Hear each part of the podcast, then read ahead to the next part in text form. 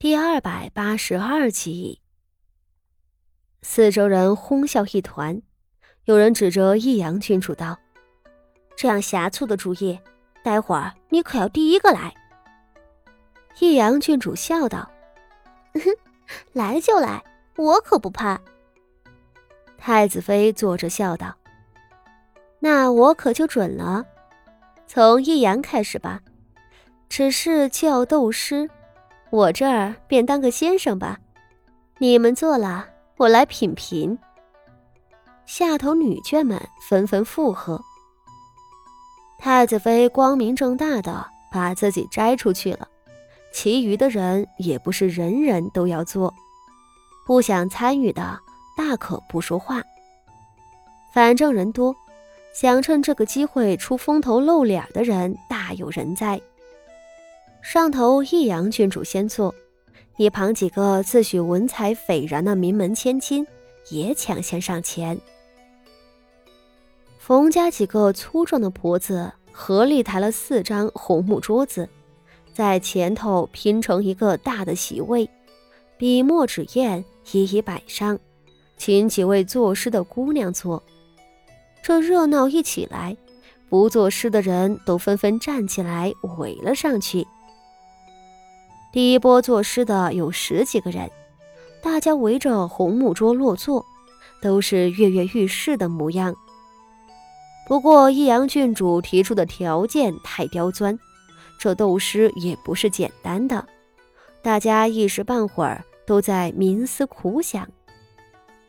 太子妃倒是并未和旁人一样凑上去，她依旧坐在上席的首位，唇角含着稀薄的笑意。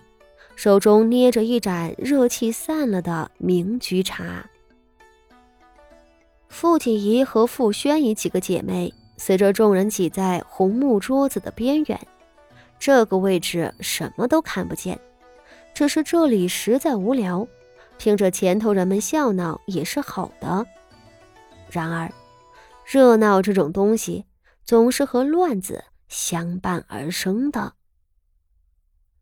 多数人围在斗诗的姑娘们身边，其余的人，除了端坐上首的太子妃，大多也去了花圃里摘花了。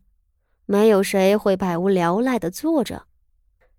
而今日来冯家的人实在太多了，似乎是一位作诗的姑娘写出了什么令人拍案叫绝的名句，围着的人中突然爆发出一阵叫好的声音。叫好的浪潮从前推到后，后头的人看不见前面的情形，又不知是谁不顾了礼数，使劲儿的往前挤。这一挤，中间一位小姐很不幸的被推倒了，啊呀一声就摔了下去。可这一摔不要紧，更多的人被她牵连，一下子就摔了四五个。大家推搡之中，傅锦仪也被边上的人推了一把。这摔就摔吧，只是他摔的却很不妥当，他正好摔在了另外一位女子的裙子上，摔下去的时候，不小心撞碎了对方拿在手里的茶盏，茶水尽数泼了出来。乱子一出，场面有一瞬间的寂静。然而。也不知是谁反应奇快，先笑了起来，随后大家纷纷哄笑。所有摔倒的人都没有受伤，摔疼的人当众也不好意思闹，都拍了拍身上的土站了起来。可是，傅锦仪却没那么好的运气，被他撞的女孩子不是旁人，正是梅公主。傅锦仪瞧见对方脸的时候，心里就知道坏事了。方才推他那个人的力气很大，而他又好巧不巧的冒犯了梅公主。这种巧合让他深以为疑。若说不是有人蓄谋的，他都不信。眼看梅公主手中那只翠绿色的碧玉茶杯被摔得粉碎，他不敢怠慢。慌忙就跪在了梅公主跟前请罪。若是换成别的公主，她或许不会觉得害怕。然而，身份最卑微的梅公主却是她的噩梦。梅公主身边的宫女正大呼小叫着：“啊，公主的裙子被茶水污了！”摔了一杯茶，泼了一件衣裳，这事儿可大可小。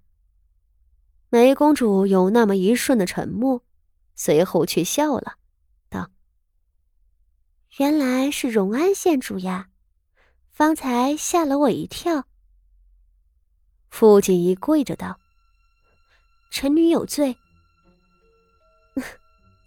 这又不是什么大事。”梅公主的态度却和她想象中并不一样，她甚至亲自伸手。把傅锦仪拉了起来，笑着道：“既然县主泼了我的茶，那就劳烦县主再帮我斟一杯茶上来吧。”啊！傅锦仪微微愕然，只是他也很快回过神来，再次拜谢道：“多谢公主宽厚。”梅公主转过了身。两个女官无声的站在了傅锦仪的身后。傅锦仪轻轻的咬了一下牙齿，她身后十步远的席位上，傅老夫人和傅宣仪、傅婉仪几人正焦急的看着她，只是还未出声，便被新一波拥挤的人群遮挡住了。身后的女官扯住了傅锦仪的胳膊，催促道：“还不快去！”傅锦仪内心自然不安，只是她被梅公主揪住了把柄，不去也是不成的。而此时在众目睽睽之下，想来那梅公主不能对她做出什么过分的事情。她略一犹豫，起身至不远处的棚屋里，亲手给梅公主泡了一壶碧螺春。傅锦仪一路端茶，在梅公主面前恭敬奉上。梅公主面上挂着和善的笑容，只是她刚接过茶，略微扫了一眼，道：“真不巧，我平日里是不喝绿茶的。荣安县主这碧螺春泡得合宜，可惜不合我的喜好。”傅锦仪依旧端着茶。他疑惑而小心的看着梅公主，难道梅公主是想在茶上头刁难他？